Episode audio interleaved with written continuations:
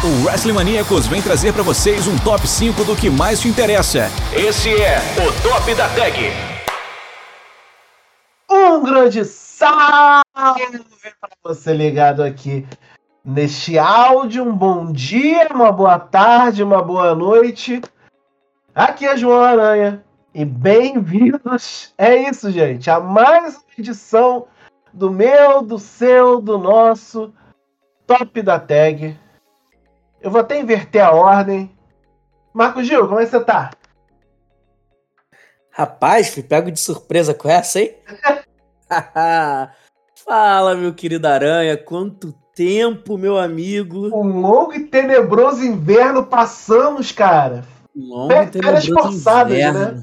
Férias forçadas. É, assim, férias só do podcast, né? Porque pra mim é um período aí bem estressante, bem cansativo. Estive de mudança recentemente, saindo da casa da família, começando a, a minha vida adulta de fato aos 26 anos. Então, precisei. uma lágrima de emoção agora, hein? então, precisei me abster por esse por esses meses, né? Foram um pouquinho mais de três meses é, afastado para resolver todas essas questões aí pessoais, né? Mas agora estamos de volta, firme e forte. Vamos com tudo, voltando com o nosso grandíssimo top da tag. Lembrando a vocês, como sempre, se caiu de paraquedas, bem-vindos ao WrestleManiacos, um dos maiores, se não o maior site sobre pro wrestling, luta livre profissional em língua portuguesa. Acesse www.wrestlemaniacos.com e você vai ter todo esse conteúdo, colunas, notícias, sessões. E nós temos as nossas redes sociais: Twitter, Facebook, Twitch, Instagram, YouTube, TikTok. Todos são WrestleManiacos. Ajude a gente a partir de R$ reais em apoia.se barra WrestleManiacos você aí que é apoiador, logo logo a gente vai gravar logo, já tá aí na, na agulha, uma edição do Top da Tag com um dos nossos apoiadores. Você aí quer estar tá aqui com a gente? Vai lá, apoia.se barra WrestleManiacos. E também os nossos podcasts, a gente não pode esquecer da família WrestleManiacos, nós temos o Top da Tag, nós temos o Senta que lá vem Story, nós temos o Mesa Quadrada e nós temos. Saiu recentemente a, a, criança, Marcos. Aquela criança que a gente pega no colo e a gente vai cuidar. Saiu. E os irmãos mais velhos dão boas-vindas ao Café com Lutinha. A gente tem uma galera boa toda segunda-feira de manhã falando da semana nos principais eventos de luta livre no mundo. Então, é só ir no seu agregador de podcast ou musical favorito. A gente saiu de férias, a gente voltou de férias. Vocês vão ver que o top da tag mudou um pouco. Mas o tiro, porrada e bomba, a loucura é a mesma coisa. Normalmente nós fazíamos a lista de cinco, né? Como vocês já estão acostumados. Agora, os tops os pontos de atenção na nossa conversa virão durante o papo. A gente não vai mais fazer o corte. Ah, agora a gente vai cortar e vai fazer tal coisa. E não, a gente vai pegar e vai durante a nossa nossa tertúlia, nosso bate-papo, Marcos vai estar lá falando, eu vou estar tá falando aqui e a gente vai estar tá trocando ideia. A típica mesa de bar, mesa de lanchonete, aquele sofá da casa do brother. E algum dia, diga-se de passagem, ainda vamos levar um episódio desse podcast de fato para uma mesa de bar. E tá essa mais ideia, perto do que vocês pensam. Não, essa ideia não pode morrer. E tá mais perto do que vocês pensam. Tá mais perto do que vocês pensam. Então, eu vou fazer o seguinte. Você vê como nem o editor tá sabendo. Que beleza. Eu vou já fazer a tag com o Marcos. E quando eu voltar, eu já vou voltar com, no, com uma notícia que inspirou a nossa conversa de hoje. A gente já vai levantar as mãos porque aqui é frenético. A gente vai bater e fazer a tag, obviamente, e na volta a gente já parte para ação. Vamos lá. Bem, seu Marcos olha a notícia. Tá aqui no site do WrestleManiacos. E eu vou pegar aqui que o nosso bravo Johnny Marks, beijo para ele, colocou. E a notícia tá lá. Eu não vou ler a notícia toda não, tem muito mais coisa. Mas vou pegar aqui um gancho. Tópico da notícia é Triple H responsável por toda a parte criativa da WWE. A WWE, no próprio site né, dela, corporativo, em outro site, né, mandou esse comunicado, que está aqui traduzido da seguinte forma: A WWE e seu conselho de administração anunciaram hoje, é hoje na data é, de ontem, a nomeação de Stephanie McMahon e Nick Khan como co-diretores executivos, dois CEOs. A senhora McMahon também foi nomeada presidente do conselho, ou como a gente conversou, né, Marcos? Chairwoman of the Board. E o Sr. Khan continuará atuando como membro do conselho após a aposentadoria de Vince McMahon, em 22 de julho último. Estamos gratos pela oportunidade de liderar a WWE juntamente com a nossa equipe de gestão inigualável, disseram a senhora McMahon e o Sr. Khan. Reconhecemos que esta é uma tremenda oportunidade e responsabilidade. Estamos ansiosos para servir o universo WWE.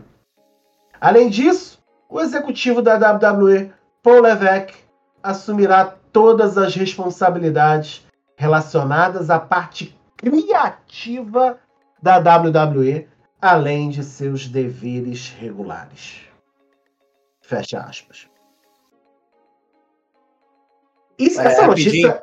É, só antes da gente entrar no assunto. Vai, vai, vai, vai, vai. Você lendo a nota, eu toda vez que eu, que eu vejo uma declaração assim, tipo, disseram fulano e ciclano, eu fico imaginando, tipo, igual em filme de terror, quando tem uma pessoa que normalmente é uma menininha, criança, possuída, que aí começa a falar com aquela voz dupla, um que é a voz uhum. dela e outro que é a voz do demônio que possui o corpo. Uhum.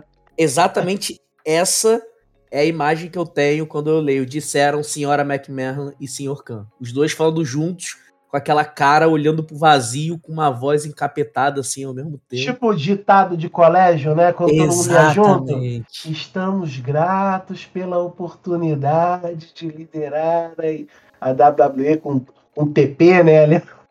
Exatamente isso.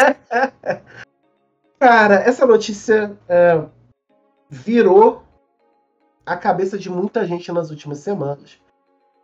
Tá lá no WrestleMania, você pode ver todas as acusações em cima do Vince McMahon que levaram à sua aposentadoria uh, aos 77 anos. Ele mesmo anunciou. E, como ato contínuo, Paul Levesque, Triple H, assumindo a EVP, o Executive Vice President, o vice-presidente executivo. Né? E juntamente com toda a parte criativa da WWE. Marcos, a gente viu nos últimos. Vamos botar aí. Vamos botar dois anos?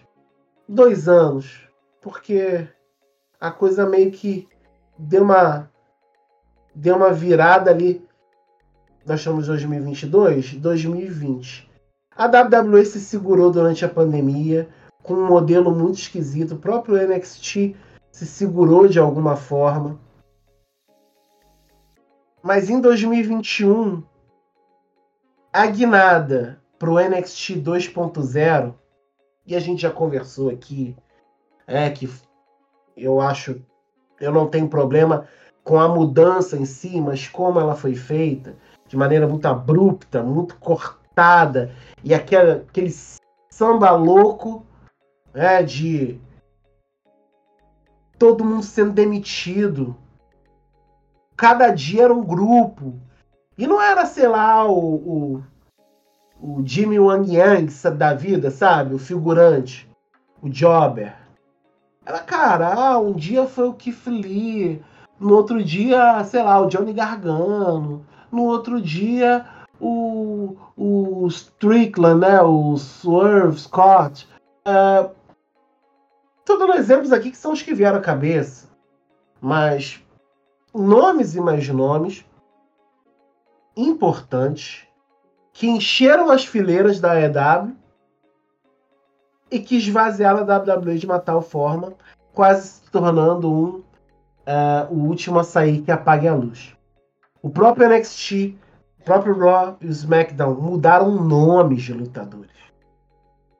Vou dar, vou dar um, um exemplo aqui. Eu tava vendo o, o, o NXT há umas duas semanas atrás, ou semana passada, sei lá. E aí me aparece sim J.G. McDonough. Eu, que caceta é essa, cara? Quem é esse maluco? Aí quando eu olho, Jordan Devlin, o cara que foi Cruiserweight Champion. Cara que tava lá no NXT UK, sabe? E caramba, camarada é, é, com nome, com outro nome, com outro jeito, Uh, o próprio Peace que é Butch agora. E tô dando exemplos assim que talvez sejam. LA Knight, que agora é o Max Dupree. Pois é. De, vários, vários nomes que, que foram alterados, sabe? Parece até o brinco que é a síndrome da Sailor Moon. O é, próprio é. Tommaso Ciampa, que perdeu o primeiro nome. É, mas perder o primeiro nome é normal é menos, é menos pior, mas. Não perdeu a característica, né? Mas nunca perdeu a, não perdeu a característica. Pô, ah, mas. Me, por exemplo, incomoda, eu não gosto o, disso. O Pete Dunne, cara, que era. O, é, isso foi o, bizarro. Virou, virou, um tipo um cão que eles têm que ficar contendo. Pô. É sabe? o pincher então, assim, do Sheamus. Exatamente. E daquele outro que eu até esqueço o nome, que parece o guardinha de sunga. o guardião bombado de Rich Holland. É. Cara, essas mudanças deixaram muita gente satisfeita. Muita, muita gente. E a gente viu durante esse ano de 2021 até esse momento em 2022 muita gente falando, cara, não vou ver mais WWE, não vou ver mais WWE. E que, que eu faço agora? Vou ver a EW. E pá. E, e, caramba. Cada um escolhe o que quiser, mas realmente a mudança em si foi muito agressiva. Muito, muito, muito agressiva. Então eu vi isso como até um. um como é que eu vou dizer para você?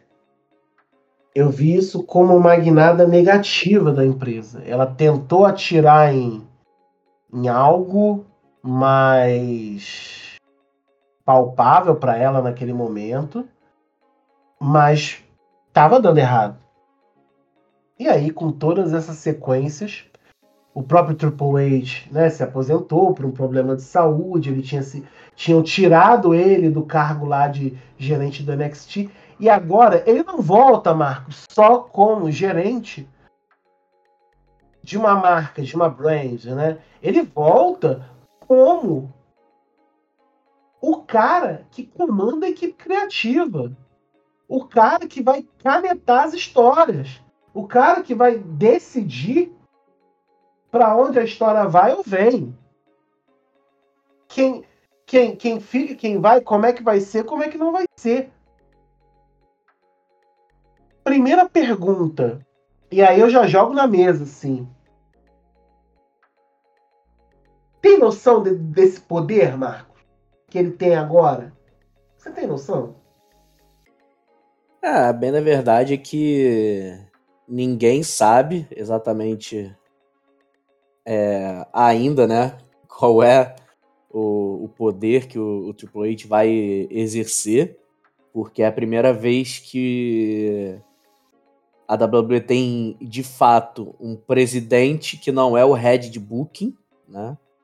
Porque o Vince sempre foi as duas figuras, então tudo que o Vince quisesse fazer é, como head de booking, ele podia é, avalizar como presidente da empresa.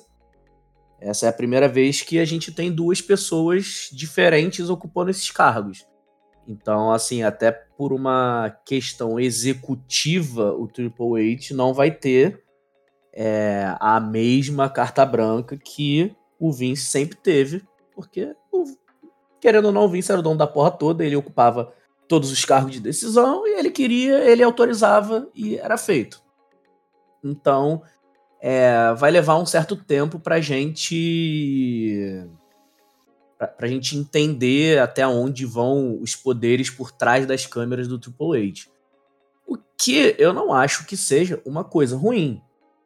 Por quê? É inegável que existem figuras muito cascudas lá dentro da, da WWE. E o Triple H chegar com a porta no, no pé, chegando de voadora no peito e tirando gente daqui, trazendo gente dali, deixando a famosa impressão digital dele logo de cara, poderia gerar uma reação negativa é, na parte executiva da WWE. Então, é, eu até acho que é uma boa coisa para ele mesmo, Triple H, é, ser uma mudança aos poucos, sabe? Já não chega mandando o Bruce Preacher in, é, embora, não chega já demitindo fulano de tal, ciclano, beltrano. Ele tem que ter noção de que ele tá chegando, sim, ele vai assumir, ele é o head de booking agora, ele é o responsável pela parte criativa, mas ele tem que saber que ele está chegando num terreno que trabalha de um certo jeito, que tem uma certa ideia, tem uma certa mentalidade. E ele precisa ter o tato para aos poucos ir inserindo a forma dele de trabalhar. A gente consegue fazer um paralelo com um novo técnico num clube de futebol. Vamos usar o exemplo do Flamengo. Eu sei falar tão bem sobre e acho que se encaixa perfeitamente aqui qualquer técnico que chega lá e tente revolucionar tudo, tente cutucar os jogadores mais experientes, os caras estabelecidos, os chefes da panela, vai ser fritado. E é a mesma coisa aqui com, com o Triple H. Ele não pode querer chegar metendo bronca, não pode querer chegar é, impondo o poder dele, porque existem caras cascudos ali que estão há anos no, no cenário do wrestling profissional, estão há anos na, na posição que eles estão dentro da WWE e que sim exercem certa influência interna. Então é muito importante que essa transição seja bem feita por parte do Triple H, ao contrário do que vinha sendo até então. Que, como você bem falou, a mudança do NXT foi uma coisa muito bruta, assim, foi um corte muito rápido. E não é a primeira vez que isso acontece. Porque se você lembrar lá em 2009, quando a WWE criou. 2009 ou 2010? Acho que foi 2010. Quando a WWE criou o primeiro, a primeira versão do NXT, também foi uma coisa, assim, um estalo de dedos. O Vince surgiu na ICW um, um programa, disse que a semana seguinte seria o último da história da ICW, porque na outra semana já teria o NXT e explicou o conceito do NXT. Então convenhamos que fazer transições não costuma ser um ponto forte da WWE e não era um ponto forte do Vince.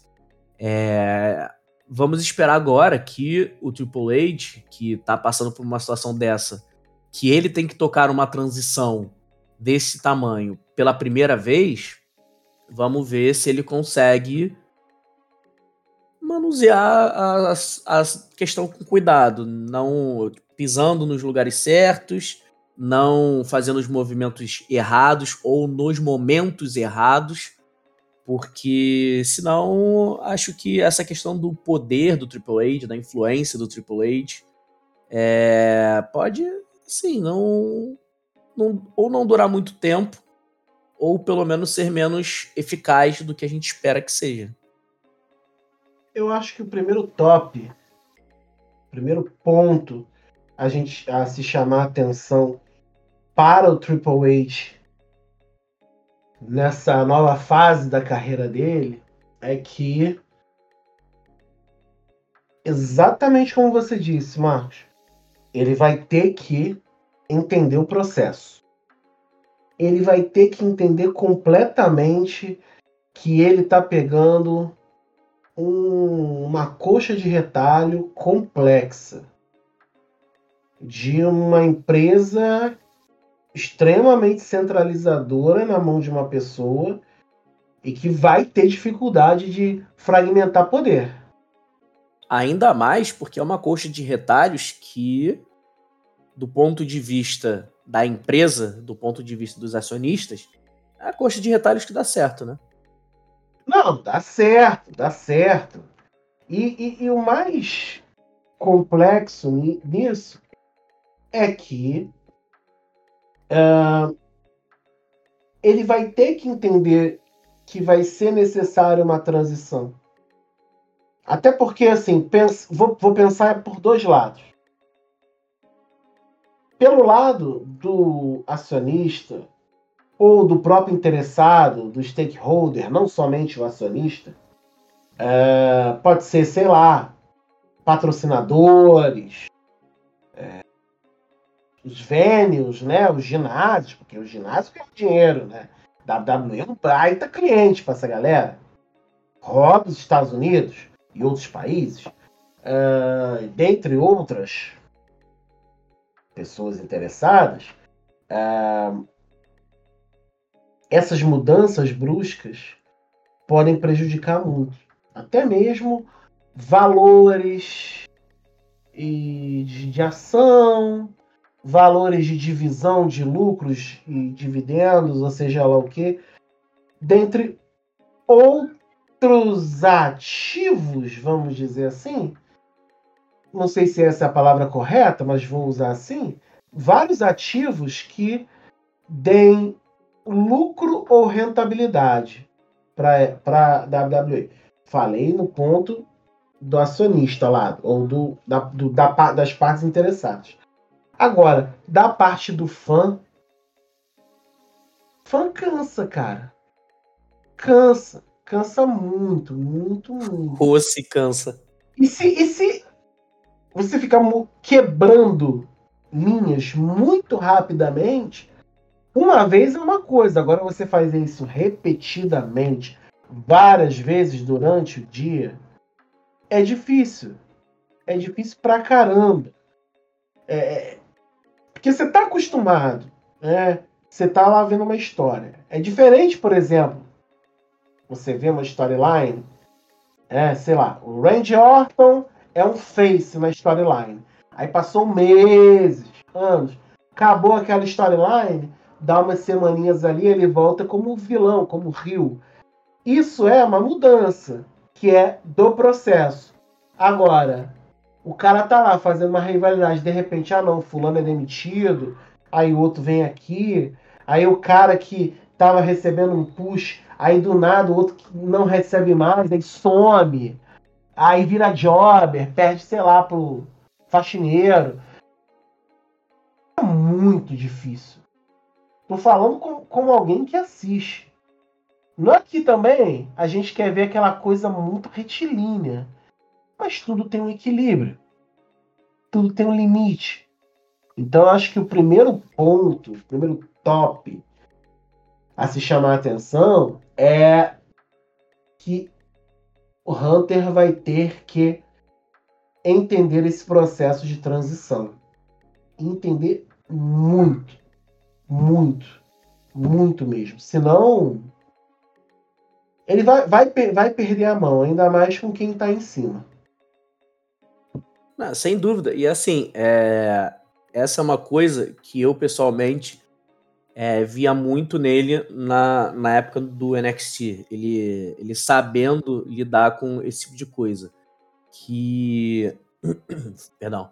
É, ele saber o tempo que as histórias, que os personagens, que os wrestlers precisavam é, passar em, em, certa história ou em certa transição.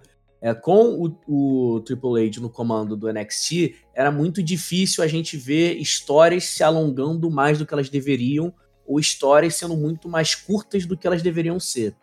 É, e aí trago dois exemplos que são completamente opostos, mas que exemplificam exatamente da mesma forma essa habilidade que o Triple H tinha. Uma que foi quando lá no início, quando tivemos a rivalidade do Bo Dallas e do Neville, que ali havia um único objetivo e apenas um objetivo, que era transformar o Neville na grande estrela do NXT daquele momento. Então, a história a ser contada ali era a corrida do Neville até o cinturão do NXT para ele se tornar o grande nome da, da marca, né, do, do, do NXT. Foi, entrou em rivalidade com o Bo Dallas, a rivalidade durou ali uma janela de takeover, se eu não me engano, eles lutaram mais uma vez só depois que o Neville foi campeão, que foi a, revanche do Bo Dallas, e acabou. Cada um seguiu seu caminho, a gente não, não ficou vendo o Bo Dallas correndo atrás do Neville eternamente, sem o menor sentido, simplesmente porque ele achava que ele merecia ser campeão da NXT. Não.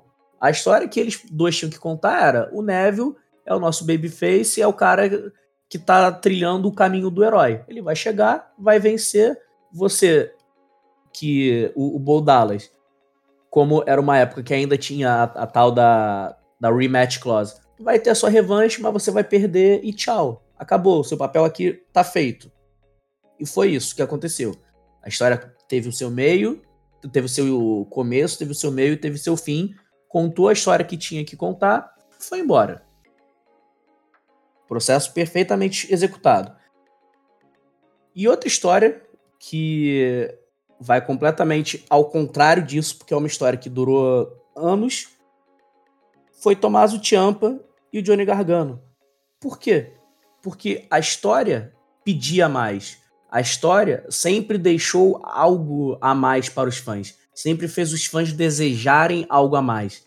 Então, se a gente for, for voltar lá atrás, Cara, essa foi uma história que durou anos no NXT. Desde que os dois chegaram, os dois formaram a dupla, os dois tiveram a longa caminhada deles atrás do cinturão de duplas do NXT. Eles finalmente conseguiram o cinturão de duplas. Aí eles perderam, eles se separaram como dupla, começaram a rivalizar. Um foi face, o outro foi Rio, o outro virou face, o primeiro virou Rio.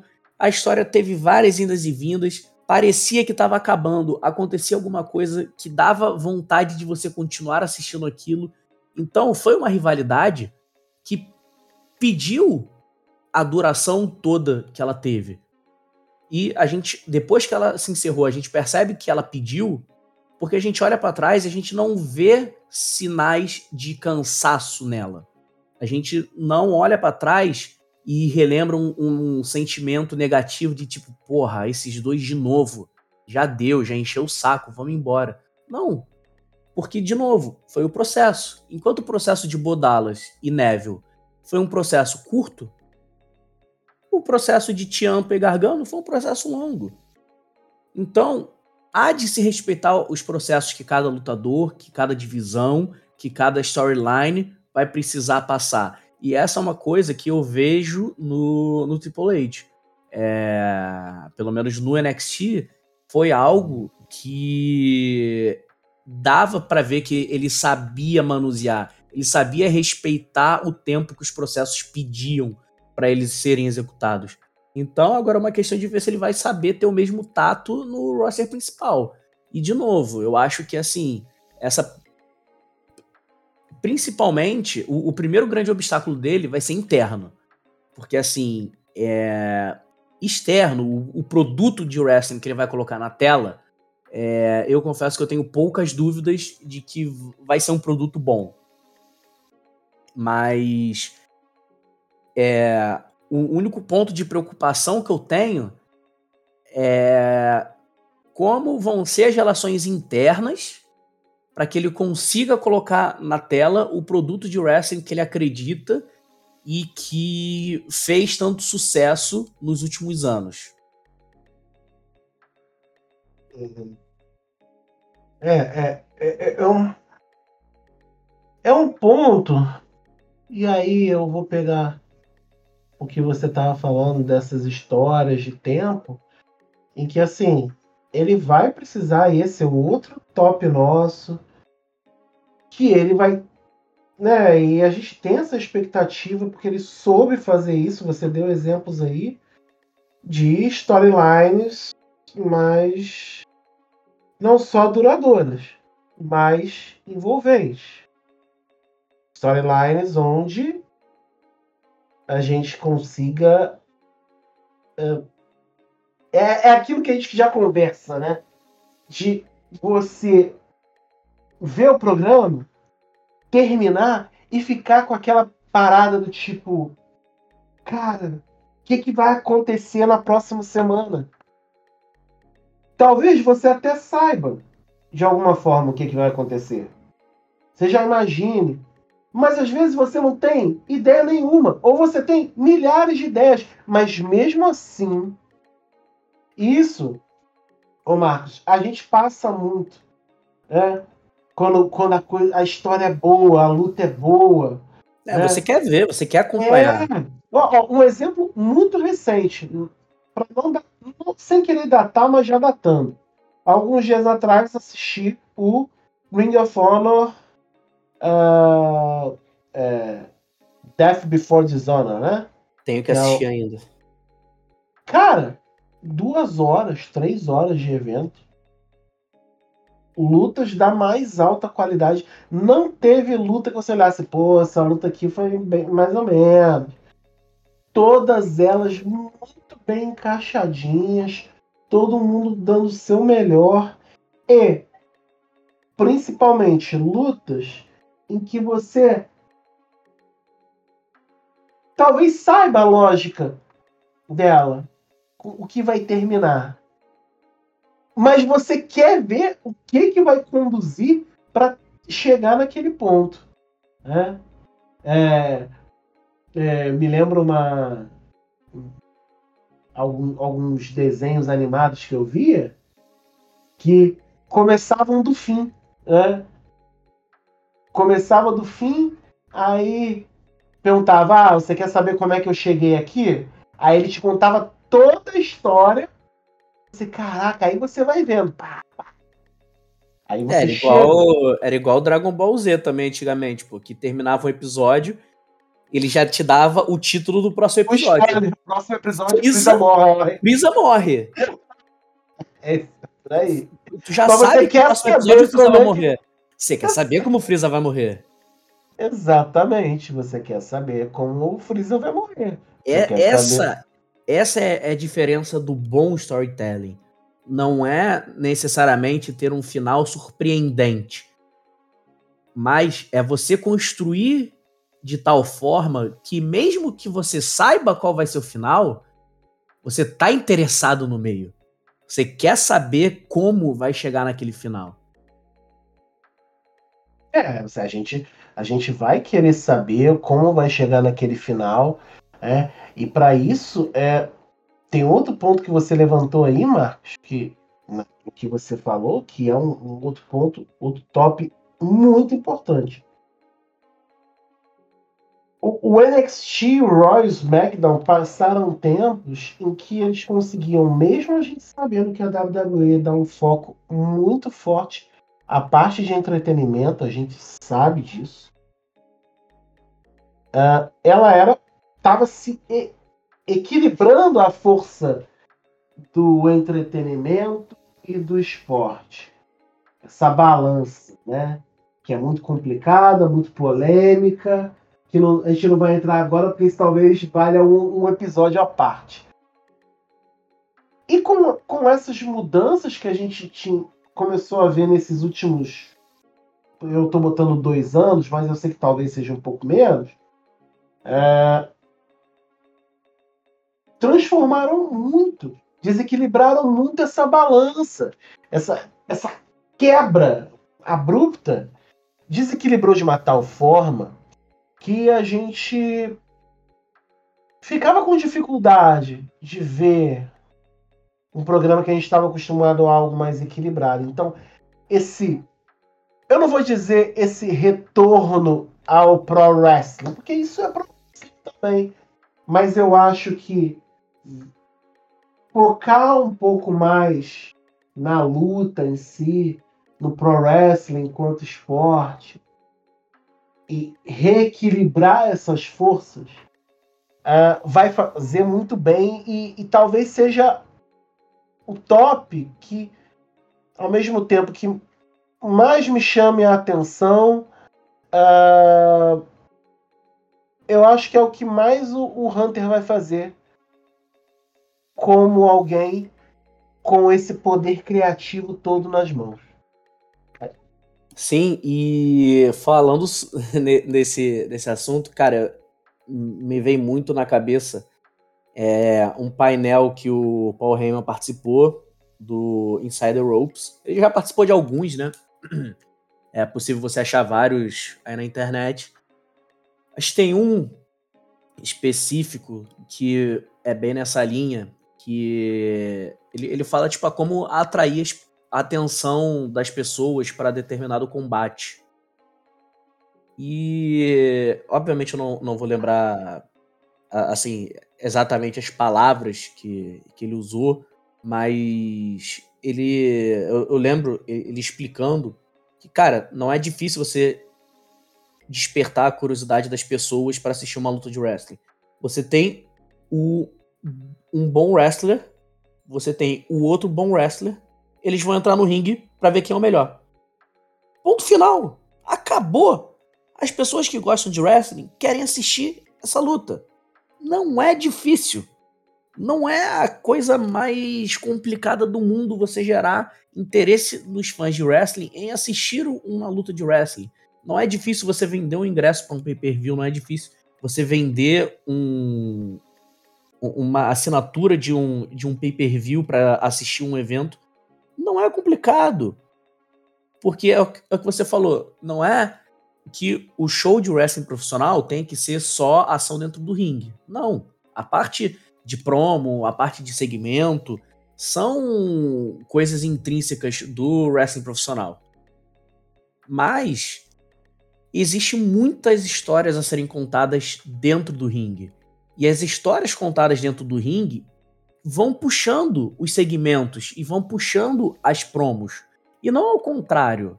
É óbvio que eventualmente você vai ter uma storyline que vai começar, é, uma rivalidade que vai começar através de um segmento. Às vezes, pô, MJF e CM Punk agora na EW, por exemplo. Todo mundo tava doido para ver essa rivalidade porque o CM Punk é o grande, além de ser um puta de um wrestler, era o principal cara no microfone na geração dele, o MJF tá pintando como o principal cara no microfone da geração dele. Então todo mundo queria ver os dois fazendo, entre muitas aspas, uma batalha de promo. Então é óbvio que você vai ter situações em que a habilidade no microfone vai, vai puxar uma rivalidade, ou então que um segmento que às vezes você não esperava vai puxar uma rivalidade. O que não pode acontecer é você querer forçar rivalidades por causa de uma história que muitas vezes não faz o menor sentido. E aí eu gosto sempre de lembrar a plaquinha que o fã levantou na WrestleMania 18 dizendo They are fighting over shampoo.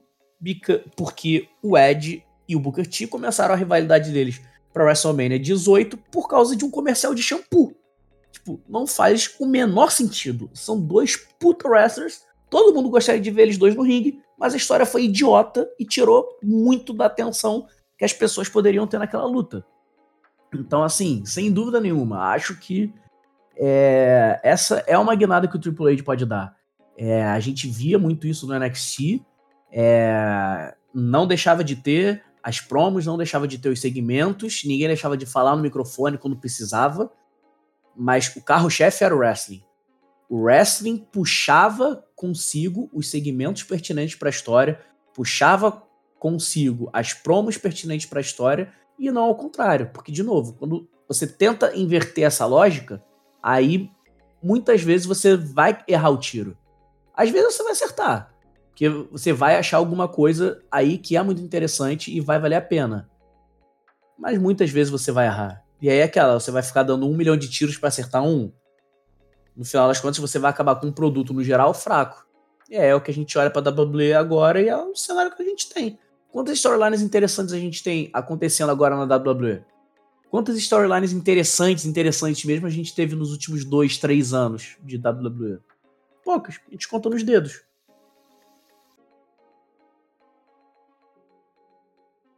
Fica é, é, alguns pontos específicos. Que, que você sobre a, a, essa gestão criativa do Triple H? Por exemplo, divisão de duplas, divisão feminina, hum, características dos lutadores. Quais pontos que você chamaria atenção, assim, Marcos? Quais são os tops seus, assim, nesse ponto? E outros, talvez. Talvez representatividade, não sei. É, eu acho que tudo isso que você falou são coisas que a gente vai conseguir notar na WWE a partir de agora. Eu acho que são tendências, é, mas eu acho que todas elas são sinais de algo maior, que é o Triple H. É, ele é muito mais antenado aos desejos do fã de wrestling profissional do que o Vince. O que eu confesso que para mim é uma surpresa porque não só o Triple H, ele é o genro do, do Vince, mas o Triple H sempre se encaixou no estereótipo que o Vince idealizava. Sempre foi aquele cara alto, forte, musculoso, cara de mal. Sempre foi, sempre teve aquele visual badass, visual que todo mundo sabia que iria ou iria ser ou o Vince iria tentar transformar numa grande estrela. Mas só, só, fazendo um parênteses que você disse aí, eu, eu, eu não fico surpreso, e aí só para fazer o contraponto, por uma questão. Mas mesmo entendendo o que você está dizendo, eu concordando com o que você está dizendo nesses pontos. Porque o estereótipo, por mais que ele tenha navegado por esse estereótipo, o fortão cabeludo é, e barbudo, ah, quando era para sair da caixa, ele sempre saiu muito bem. Sim. E isso, fez, isso faz uma diferença muito grande. Fazer um, um. Botar aqui paralelo, por exemplo, com o Batista. Que te, teve seu, seus méritos, sua fama e tudo mais. Tinha uma dificuldade colossal de sair daquele daquele estereótipo. O próprio Brock Lesnar. Ele tem o estereótipo. Ele tenta ser face, mas é. é, ah, é eu, eu, eu, eu, confesso que eu acho maravilhoso. Não!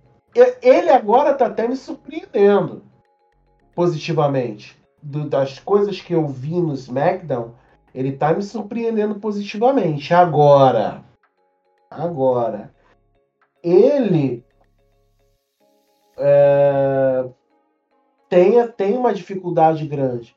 Mas pelo menos, por exemplo, o Lesnar, ele tá ali, tipo, atropelando. Agora, o Batista tinha muita dificuldade. Agora, o Triple H. Sim, o Batista tinha muita dificuldade mesmo. Pra mim, se não é o que mais saiu assim da caixa nos últimos tempos nesse sentido, foi um dos mais. E isso faz uma diferença enorme nessa compreensão de você, de, de você entender, né? Sim, sim. Eu, eu, eu, de fato acho que isso ajudou muito. Mas eu. Todo mundo sabia que o Triple H, quando saísse do ringue, ele ia seguir nessa direção. É... E antes tipo, dele começar a dar esses passos é, para a gerência, enquanto ele ainda estava 100% só dentro do ringue, eu, eu não digo que eu duvidava, mas eu ficava na dúvida se ele iria ser tão diferente do Vince ou não, porque não dá para negar que quando você está numa posição de privilégio, é difícil você reconhecer a dificuldade de quem está, de quem não usufrui desse próprio privilégio, entende? Então, sim, o Triple H era um cara que saía muito da, pensava fora da caixa, mas o Triple H pensava fora da caixa de uma posição de privilégio, entende? O, o Triple H podia sair da caixa e errar. Ele sabia que ele podia sair da caixa e errar. Ele não ia perder o prestígio dele, ele não ia deixar de ser o The Game, ele não ia deixar de lutar por títulos mundiais, de ser relevante. Ele sabia que ele podia, ele, ele podia errar. Então, assim, ele nunca precisou ter medo de sair da caixa e ousar e arriscar e vir com uma DX e fazer sketches engraçadas é, imitando o Shane e o Vince. Porque ele tinha essa segurança de que ele podia errar, porque ele era o Triple H. Então, é, eu, eu tinha a dúvida se ele ia olhar ao redor tipo, do que é, do que era feito dentro do, da caixa dele.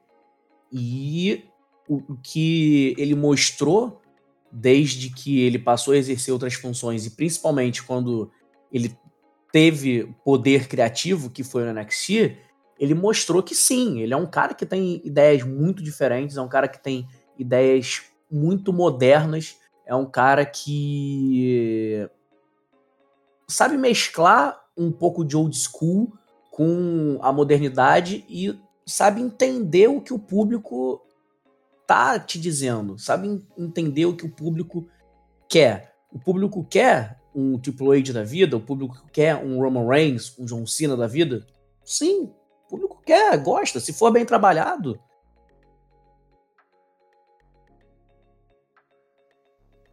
Droga, meu microfone, meu, meu microfone travou aqui. É, se for bem é... trabalhado. É, se for muito bem trabalhado, um, um powerhouse, obviamente pode ser um bom personagem. Eu citei alguns aqui.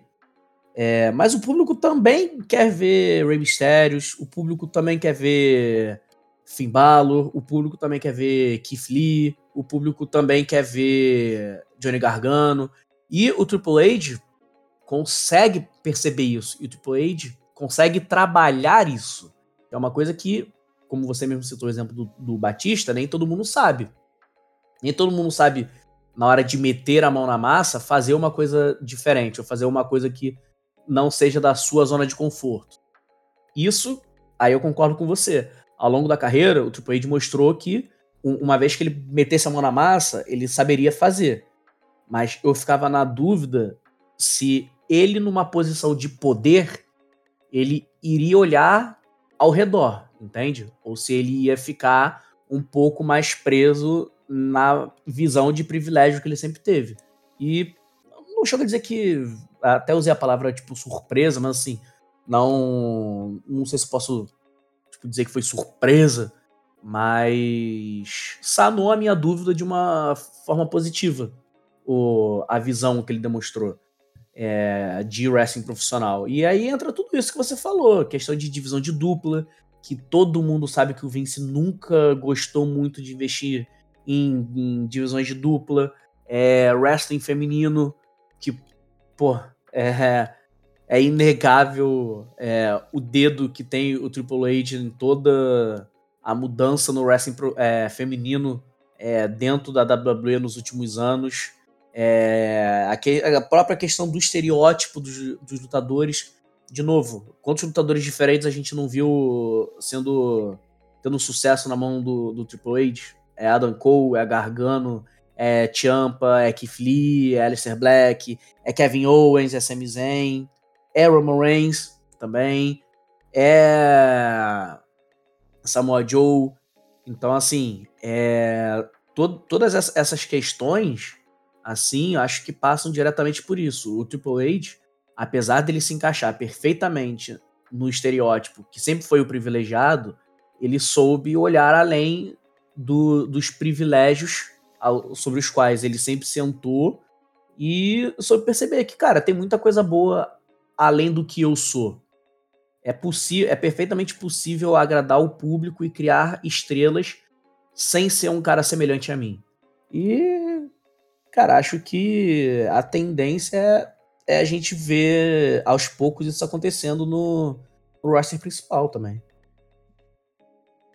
E é legal, muito bom, porque esse conhecimento valoriza os as áreas que muitas vezes são pontos cegos da empresa. Como a gente falou aqui antes, a divisão de duplas, que tem grandes talentos, mas que passa por uma época muito complexa. Uh, a própria divisão feminina, né? Quem viu a divisão de duplas do. a divisão feminina do NXT há dois anos atrás e vê agora. É, tem vontade de chorar, talvez.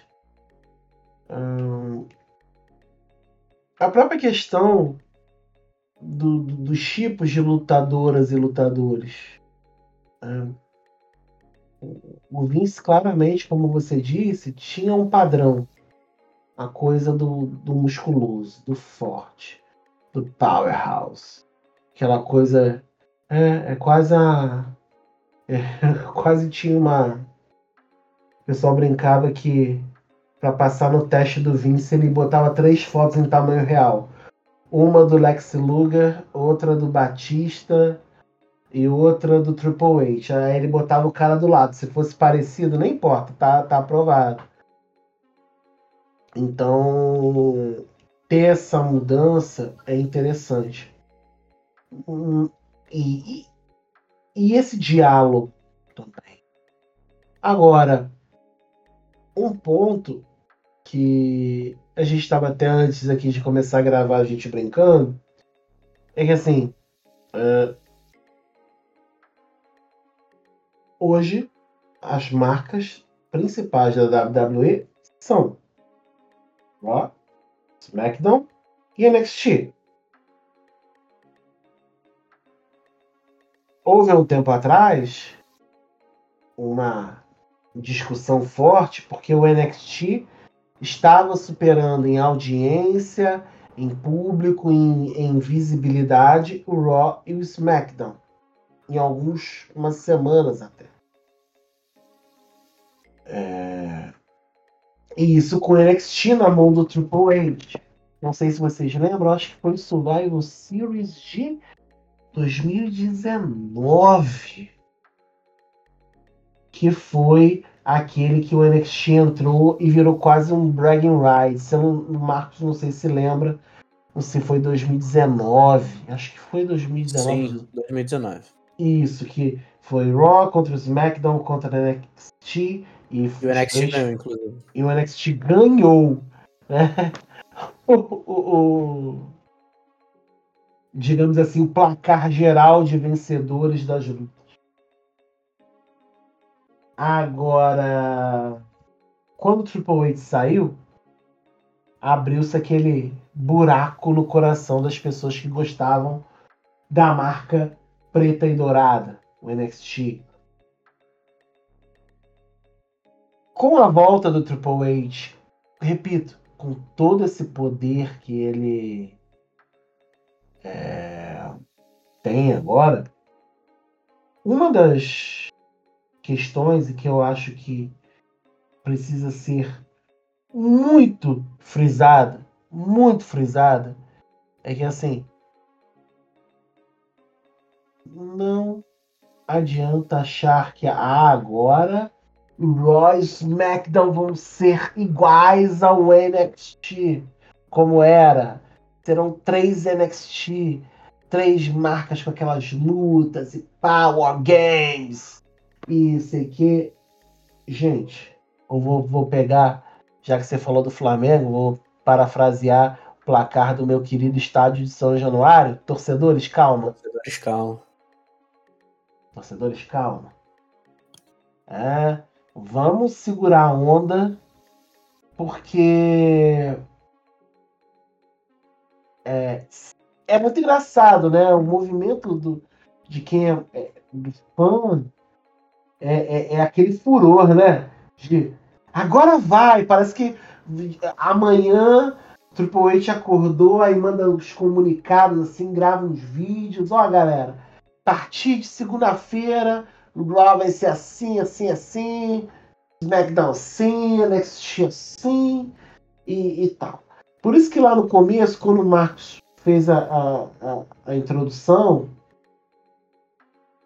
e, e, e foi muito boa, de que tudo isso leva tempo.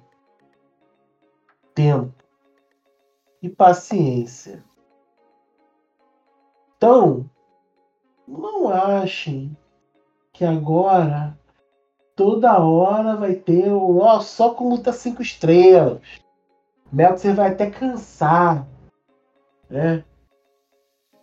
Calma. O Raw ele tem uma dinâmica de o SmackDown ele tem uma outra dinâmica de programa. O NXT tem uma outra dinâmica de programa. Sim, até porque é, a gente tem que ter em mente uma coisa. É, por mais que em determinado momento o NXT tenha, as, tenha conquistado uma, uma popularidade tamanha que migrou para a TV, o NXT ele era um produto muito digital. Quando você está trabalhando um produto no meio digital, é, você naturalmente tem algumas liberdades que você não tem trabalhando no meio da televisão, que são públicos ainda muito diferentes. Ainda passa por uma transição essa questão de, de audiência. O meio digital é um meio mais permissivo com termos de conteúdo em relação à televisão. E o, também por causa disso, o roster principal existem questões que tocam em, até em, em aspectos é, de negócios. É, então, assim, é, a gente não pode esperar que agora o Royal SmackDown toda semana passem a ter baldes de sangue ou que a gente vai ter War Games o tempo inteiro ou que a gente vai ter uma reformulação assim muito radical na proposta, porque existem vários aspectos de negócios que dão uma certa guinada em coisas que podem e não podem acontecer. É claro que a gente vai ver de novo, como a gente falou, a gente vai ter um, um foco maior é, no wrestling. É, acho que a tendência é termos storylines mais envolventes. É, a gente vai ter mais foco em wrestling de duplas, em wrestling feminino, a gente vai ter essa, é, essa uma maior diversidade é, nos wrestlers que tem sucesso, que tem push, é, que tem destaque na, na programação. Então, sim, a gente vai ver algumas coisas que a gente via no NXT no roster principal. Mas as pessoas não podem achar que o Raw e o SmackDown vão virar o NXT. Porque o NXT virou um produto que agradava muito ao fã hardcorezaço de wrestling. Aquele cara que, pô, passa parte do seu dia e das suas semanas assistindo, consumindo wrestling. Raw e SmackDown são dois produtos, é, não só por estarem na TV, por já estarem há tanto tempo na TV, é, e pelo tamanho que é a WWE, o status cultural que a WWE atingiu nos Estados Unidos e no mundo, são dois programas que alcançam camadas muito mais além na população do que o fã hardcore de wrestling. E coisas que para nós, que somos muito mais fãs de wrestling, são é, tranquilas, são normais, para outras pessoas que são mais casuais do que nós, são coisas um pouco menos palatáveis.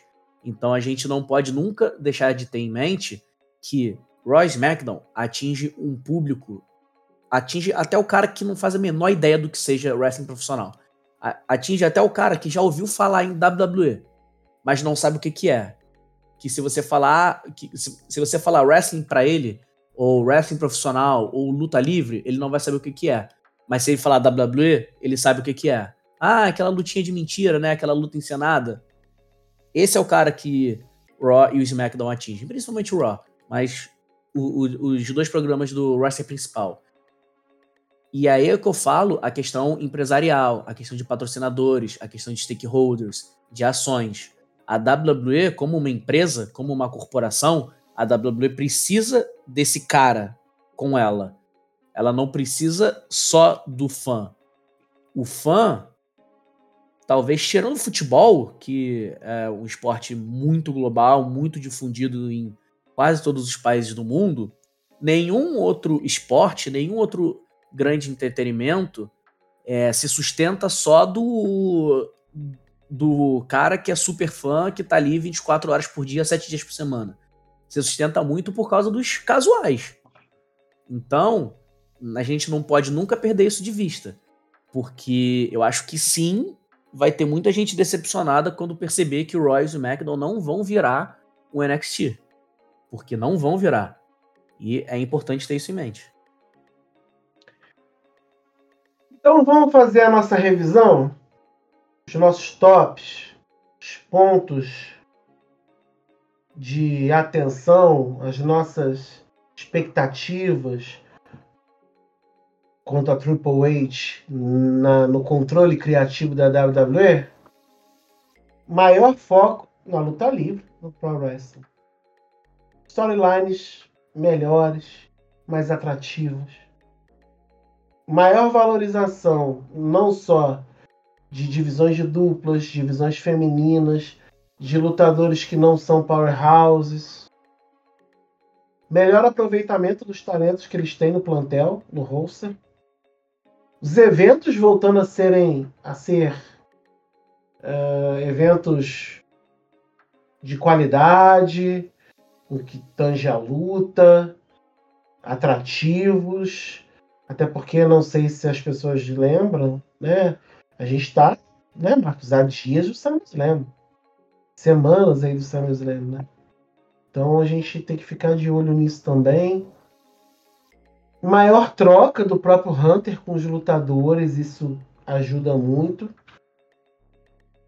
E o que o Marcos falou também, que não adianta o plantel principal, main roster, não vai virar o NXT, não vai se transformar no NXT 3.0.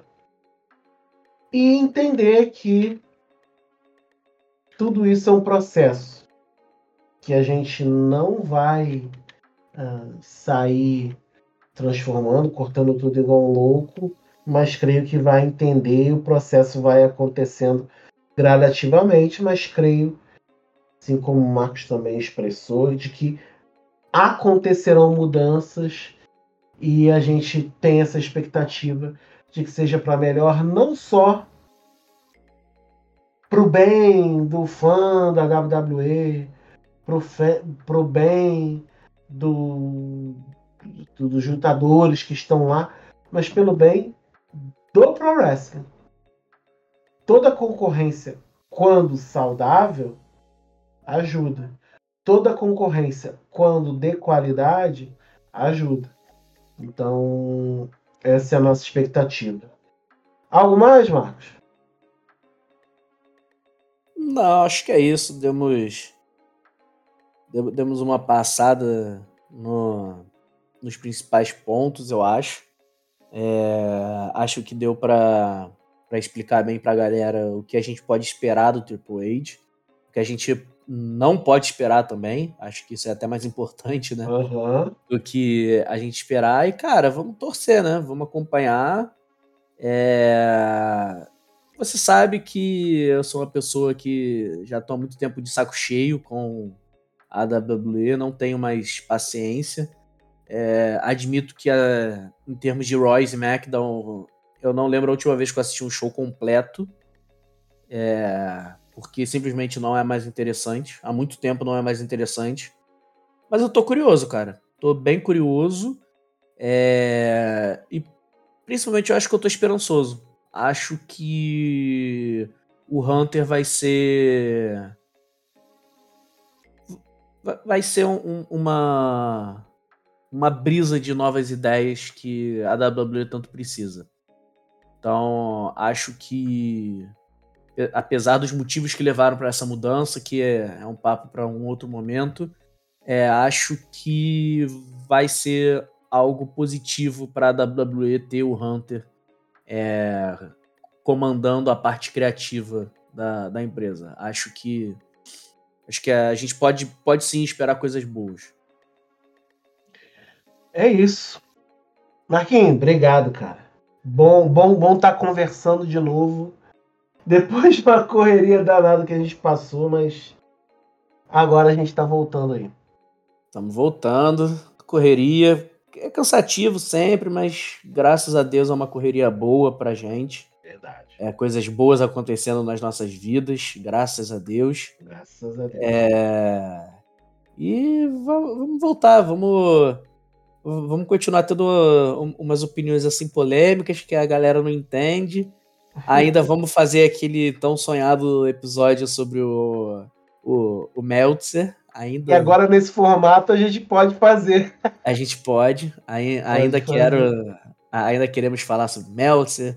Ainda queremos falar sobre outros assuntos que são mais complexos, assuntos que é, até tipo conceituais, assuntos que ficariam muito difíceis da gente debater no nosso no nosso formato antigo com os dois blocos e com uma lista fechadinha. Esse é inclusive um dos motivos pelos quais a gente está aí trazendo uma mudança no nosso formato. E também aproveitar que a gente está falando de mudança e pedir para você explicar um pouquinho melhor, que você falou é a questão de da gente trazer um colaborador. Fala aí um pouco melhor para a galera como é que isso aí vai funcionar. Então, colaborador, existe um grupo exclusivo para os apoiadores do WrestleManiacos. Quando você apoiar lá em apoia.se barra WrestleManiacos, a partir de R$ reais, os administradores do site vão entrar em contato, vão te colocar nesse grupo. É, as notícias saem em primeira mão lá. Tem discussão, a gente tem grupo no WhatsApp e a galera é bem participativa e a gente sempre chama o pessoal nesses grupos para participar conosco. Então, se você for apoiador e um dia a gente chamar e tiver interesse, é só responder. Mas para estar tá nesse grupo, repito, apoia.se barra WrestleManiacos a partir de R$ reais por mês. Você vai estar ajudando a gente a manter o site, manter o projeto, tem lá o que você pode ganhar e você vê direitinho. No mais, nosso site www.wrestlemaniacos.com e as nossas redes sociais, Twitter, Facebook, Twitch, Instagram, YouTube, TikTok, todos são WrestleManiacos, além dos nossos podcasts da casa, além do top da tag. Senta que lá vem Story, mesa quadrada. E a. Ah, tem um É Nóis. Até... Olha que loucura, gente. Foi mal. Enzo, Jeff, seus lindos. Esqueci no começo, mas não esqueci agora. Tem um É Nóis. E uma, a mais nova criança da casa, que é o Café com Lutinha. Toda segunda de manhã. Fresquinho, quentinho, gostosinho no seu tocador de podcast ou musical favorito. E isso, gente. Nossa edição de número 27 se encerra. Eu, João Aranha, me despeço aqui do Top da Tag, desejando que você tenha um dia, uma tarde, uma noite de paz, de tranquilidade e continuem a aproveitar os conteúdos estar conosco aqui no WrestleManiacos, porque somos maníacos por wrestling. Beijo, abraço e fui! Wrestling Maníacos Podcast. Há mais de 10 anos sendo maníacos por wrestling. Acesse wrestlingmaníacos.com e confira.